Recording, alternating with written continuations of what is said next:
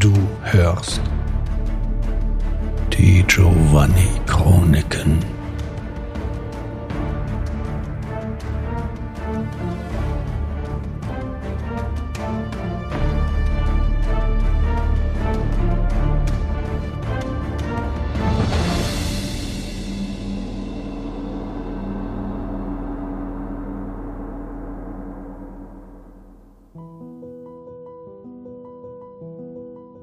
Mirella Stoiker, Georg Mattei und Serkan Cilic folgende Einladung von dem Woiwoden zu Stablach, Claudius Giovanni. Nach dieser sollen sie sich bis zum 3. April des Jahres 1444 in dem Gasthaus zum Roten Lamm einfinden. In den nächsten Tagen finden sich neben den dreien noch weitere Gäste in dem Gasthaus ein. Der Wirt Sigismund wurde bereits von Lothar, Haushofmeister des Giovanni, nicht nur informiert, sondern auch entsprechend bezahlt, dass er den Gästen, welche auf Einladung des Woiwoden hier einkehren, seine besten Zimmer und sein bestes Essen anbietet. Dennoch wirkt es ungewöhnlich, so viele Gäste zu bewirten. Für Sigismund in jedem Fall eine gute Einnahmequelle. Ihm ist es egal, wer die Rechnung zahlt, und von dem Giovanni weiß er, dass dieser stets gut zahlt. So füllt sich das Gasthaus mit den unterschiedlichsten Gästen. Sie alle stammen aus der hiesigen Umgebung oder zumindest nur wenige Tage des Gasthauses entfernt. Lediglich Serkan, der Osmane, ist eindeutig der Außenseiter. Und so reagieren die meisten auch. Auch wenn die Gäste in den nächsten zwei, drei Tagen sich auch in dem Dorf umschauen, finden sie sich immer wieder in dem Gasthaus ein.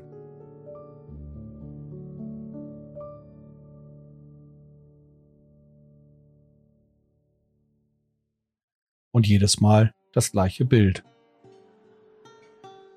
Die Neuankömmlinge und Gäste finden sich in kleinen Grüppchen an den Tischen wieder, während Serkan meist allein und abseits die Zeit absitzt. Bis auf einen Tag, an dem Mirella einkehrt. Kurz nachdem sie sich von Sigismund ein Zimmer zugeteilt und ihre Sachen dort untergebracht hatte, schaute sie sich um und erblickte den allein sitzenden Serkan. Ein genauerer Blick lässt sie vermuten, dieser sitzt nicht allein, weil er abweisend wirkt, sondern weil er ein Fremder aus den fernen Ländern ist. Ein Mann des osmanischen Volkes, welches für viele Scherereien und Kriege gesorgt hatte, zumindest laut den Geschichten des einfachen Mannes. Mirella wagte den Schritt und tritt an ihn heran. Nach dem kurzen und vorsichtigen Austausch der Höflichkeiten setzt sie sich zu ihm. Mirella selber kennt das Gefühl der Außenseiter, wenn auch nicht so stark wie Serkan. Doch genügend, um eine Gemeinsamkeit zu finden und die nächsten Stunden sich gut zu unterhalten. Andererseits war Georg Mattei bereits einige Tage zuvor angereist und enttäuscht von den Zimmern. Auch wenn es angeblich die besten Zimmer des Gasthauses sein sollen, so ist Georg ein anderer Stand gewohnt. Ein weiterer Grund, weswegen er von dieser Idee nicht so überzeugt ist und dennoch seinen Vater nicht enttäuschen möchte. Auch er versuchte sich mit den anderen zu unterhalten, fand jedoch anfangs nur Enttäuschungen. Einfaches Volk oder Männer, dessen Ideologie zu verschroben sind, als dass Georg auch nur zwei Momente aufbringen würde, um seine wertvolle Zeit mit ihnen zu verschwenden. Lediglich zwei Männer fand er höchst interessant. Zum einen lernt er Laszlo Popescu kennen, der auch auf Einladung des Woiwoden hier ist. Laszlo entpuppt sich wie Georg als ein Nachfolger seines Vaters, der oft eine andere Entscheidung getroffen hätte und hin und wieder damit ringt, seinen Vater zu enttäuschen oder sich zusammenzureißen und ihn mit Stolz zu erfüllen. Mit ihm hat sich Georg gut und gerne unterhalten. Der zweite Mann stellt sich als Paul vor. Dieser kämpfte mit den Kreuzfahrern für Janos Hunyadi gegen die Osmanen und er erzählt gerne jeden interessierten Zuhörer seine Geschichte.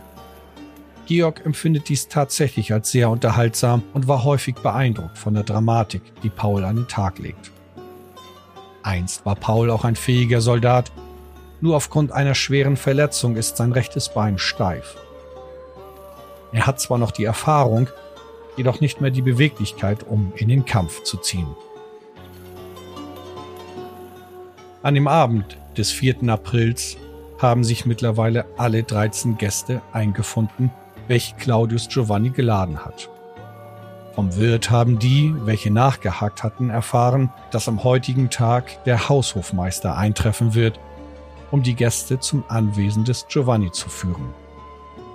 Wo das Anwesen ist, konnte Sigismund nicht mitteilen.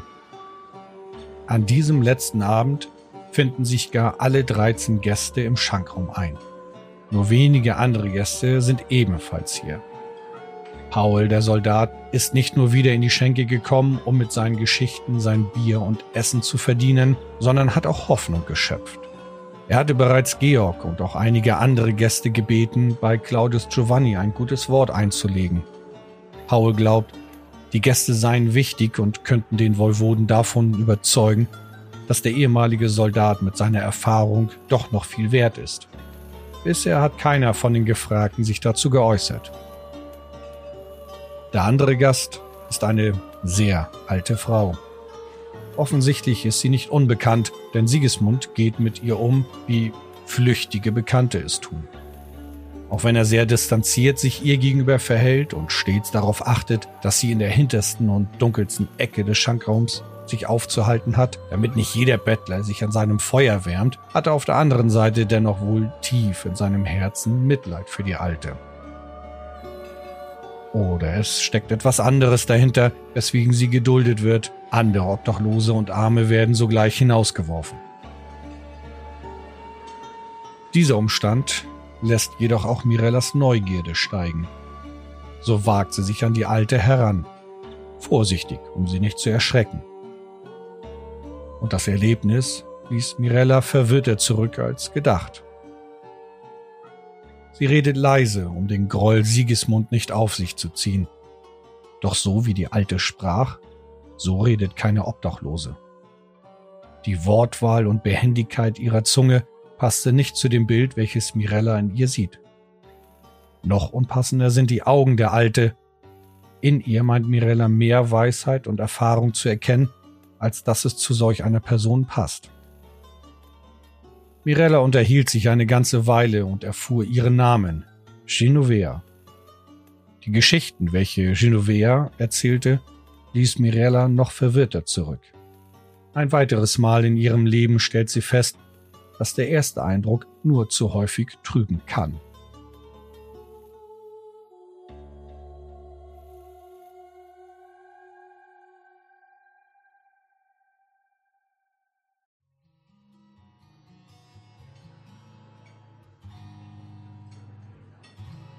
Zu später Stunde trat schließlich ein unangenehmer Mann in die Schenke. Lothar, der Haushofmeister des Herrn Giovanni. Obwohl er schmächtig ist, strahlt er dennoch eine gefährliche Ausstrahlung aus. Vielleicht ist es sein grimmiger Blick oder die tiefe Narbe, welche seine aristokratischen Züge verunstaltet. Während Lothar seinen Blick durch den Schankraum schweifen lässt, tritt von draußen sein Kutscher Rodrigo ein. Auch wenn dieser weitaus kräftiger gebaut und die weniger edlere Kleidung eines Kutschers trägt, passt er sehr gut zu seinem Begleiter Lothar. Beide haben diesen grimmigen Blick. Nach seinem Rundumblick ergreift Lothar das Wort und sofort ist die gute Schule der Adligen zu hören. Ich bin Lothar, der Haushofmeister des Herrn Giovanni, ich bin derjenige, der euch für den Herrn ausgewählt hat und bei seinem großen Fest geladen zu werden. Euch ist zu Ehren geteilt, in der heutigen Nacht an seinem Feste beteiligt zu sein. So machet euch umgehend bereit und folgt Roderigo zu den Kutschen. Wir haben wenig Zeit und uns steht noch eine lange Fahrt bevor. Lothar lässt seine Worte noch eine Weile im Raum stehen und dreht sich dann um. Mit stolzen Schritten geht er hinaus. Alle Gäste blicken sich mit einer Mischung aus Verwunderung, Fragen und Empörung um. Und sowohl Mirella als auch Serkan erkennen in den meisten Blicken Erinnerung von Lothar. Scheinbar wurden auch die anderen Gäste vor mehreren Tagen von dem Haushofmeister des Giovanni besucht.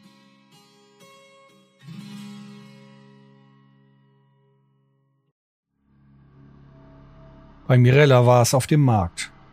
Es wirkte damals wie eine zufällige Begegnung. Doch heute ist sie sich nicht mehr so sicher. Sie unterhielten sich kurz und er begrüßte sie wie eine edle Dame mit einem Kuss auf ihre Hand. Dass Lothar dabei gierig über ihre Hand leckte, verwunderte Mirella nur wenig, doch hat sie sich nichts dabei gedacht, da sie glaubte, so sei es unter den hohen Herrschaften.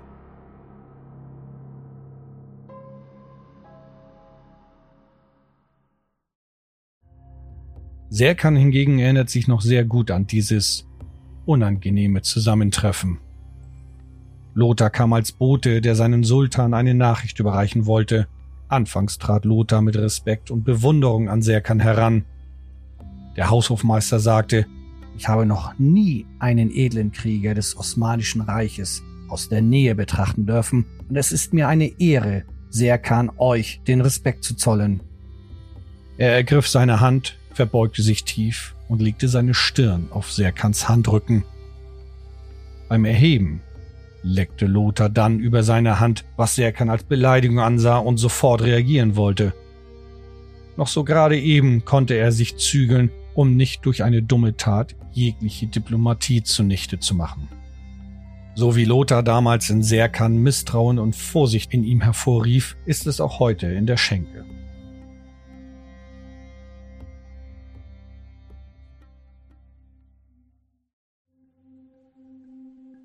Georg hingegen erkannte in Lothar einen niederen Adeligen, der einiges richtig machte, bei anderen ein schon seltsames Verhalten an den Tag legt. Und auch wenn Lothar Georgs Hand wie ein gieriges Raubtier ableckte, so kann sich der Sohn der Matthäus nicht mehr genau daran erinnern.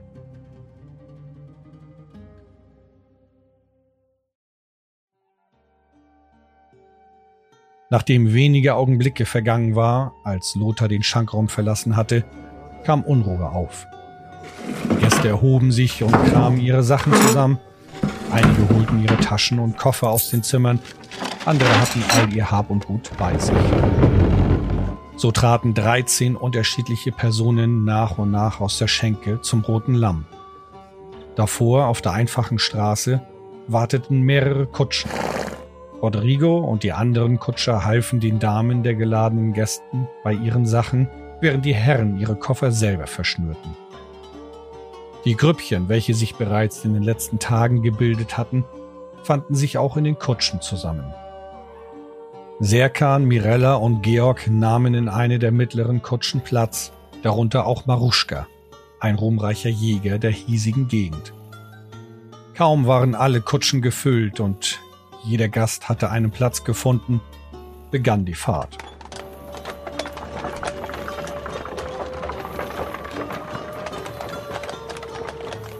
Rodrigo führte die Karawane in der ersten Kutsche an. Lothar ritt mit weiteren Soldaten auf Pferden nebenher. Fast zwei Stunden nahm die Fahrt in Anspruch. Erst auf den bekannten Handelswegen des Dorfes, zum Ende hin jedoch dann abseits der normalen Routen. Auf dem letzten Viertel der Fahrt fuhren die Kutschen gar durch finstere Wälder und auf engen Pfaden.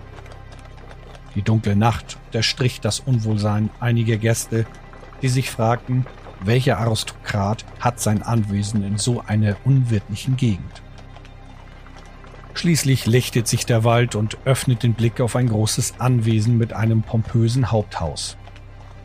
Eine übergroße Hecke umzäunt das gesamte Gelände, zumindest lässt es vermuten, da das Areal zu groß ist und die Hecken in der tiefen Dunkelheit verschwindet. Das große Tor ist bereits geöffnet, wodurch nun die Kutschen hindurchfahren.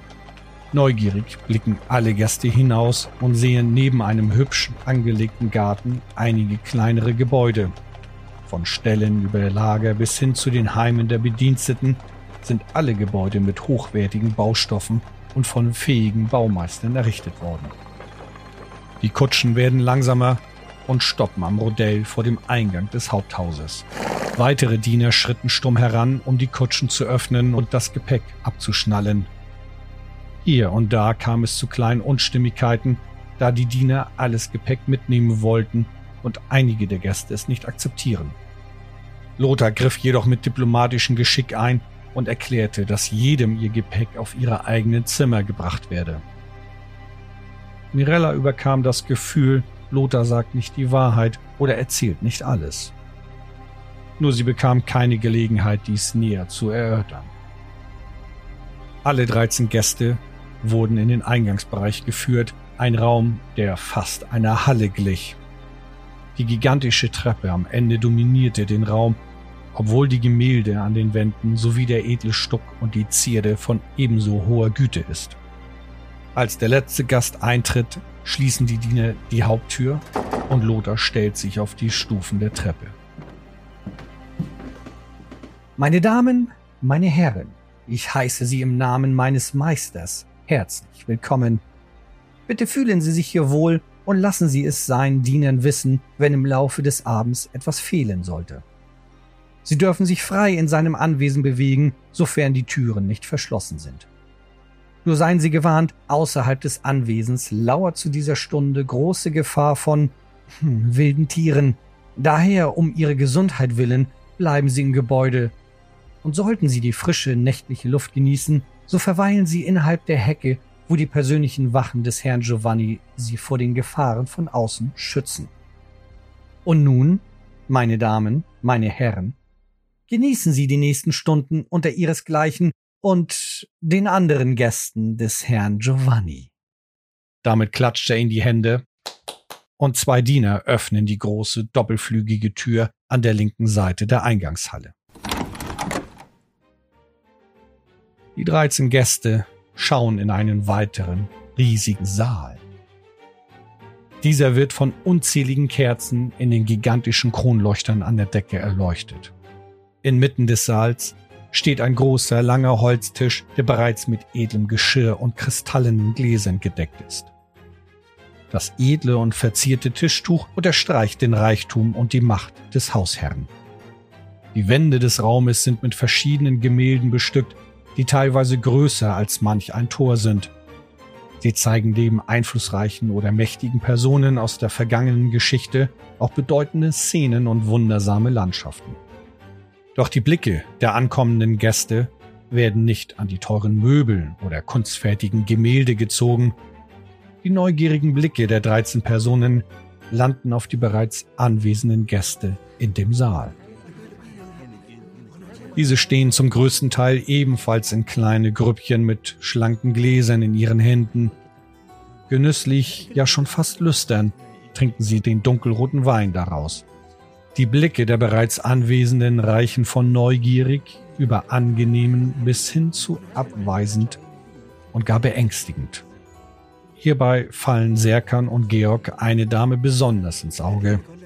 Sie trägt die Kleidung eines Mannes, wie die eines Jägers oder Fährtenleser. Sie steht auch abseits im Saal und begutachtet die hereinkommenden Neuankömmlinge neugierig. Serkan bekommt gar den Eindruck, sie blickt wie ein Raubtier, das ihre Beute auserkoren will. Georg hingegen ist stark verwundert, dass solch eine Person geladen wurde. Er ginge davon aus, es handle sich hierbei um eine Feierlichkeit von Adligen. Auch wenn er schon über die Gäste sich ein wenig gewundert hat, welche wie er eine Einladung bekam, doch die Dame dort in der Jägerskluft, die war zu viel. Nur seine Etikette hielt ihn zurück. Er will nicht gleich zu Beginn irgendjemand beleidigen und vielleicht ist sie nur zu Beginn hier. Von Frauen, die den Jägerberuf nachging, hat er zwar noch nie gehört, aber wer weiß schon, welche Kultur dieser Giovanni angehört und was für Sitten er lebt. Innerhalb der nächsten Minuten verteilen sich die Neuankömmlinge im Saal. Anfangs noch unsicher, wie sie sich am besten verhalten sollen. Als die ersten Personen, welche bereits im Saal waren, auf die Neuen hinzutraten, brach langsam das Eis und der Saal wird mehr und mehr von dem Gemurmel der verschiedenen Gespräche erfüllt. Georg findet schnell Anschluss bei den anderen. Mirella glaubt, Serkan würde wahrscheinlich noch lange Zeit eher am Rand bleiben und plant bereits mit ihm Gesellschaft zu leisten. Sieht sie, wie dieser nach einigen Augenblicken der Unsicherheit dann zielstrebig auf einen Mann zugeht. Serkan sah den dunkelhäutigen Mann mit deutlichen osmanischen Zügen. Die Kleidung, welche ihn stark an seine Kultur erinnert, wenn sie auch sonderbar aussieht, ließ ihn hoffen, in dem Mann einen Gleichgesinnten gefunden zu haben. So blieb Mirella noch eher für sich und schreitet mit einer Mischung aus Unsicherheit und Vorsicht am Rande der Gesellschaft. Somit hat diese Zusammenkunft begonnen. Keiner kann mit Sicherheit sagen, was die nächsten Stunden für sie noch bereithält. Doch niemand hat damit gerechnet, was sich tatsächlich ereignen wird. Selbst in ihren finstersten Träumen hat sich keiner das vorgestellt.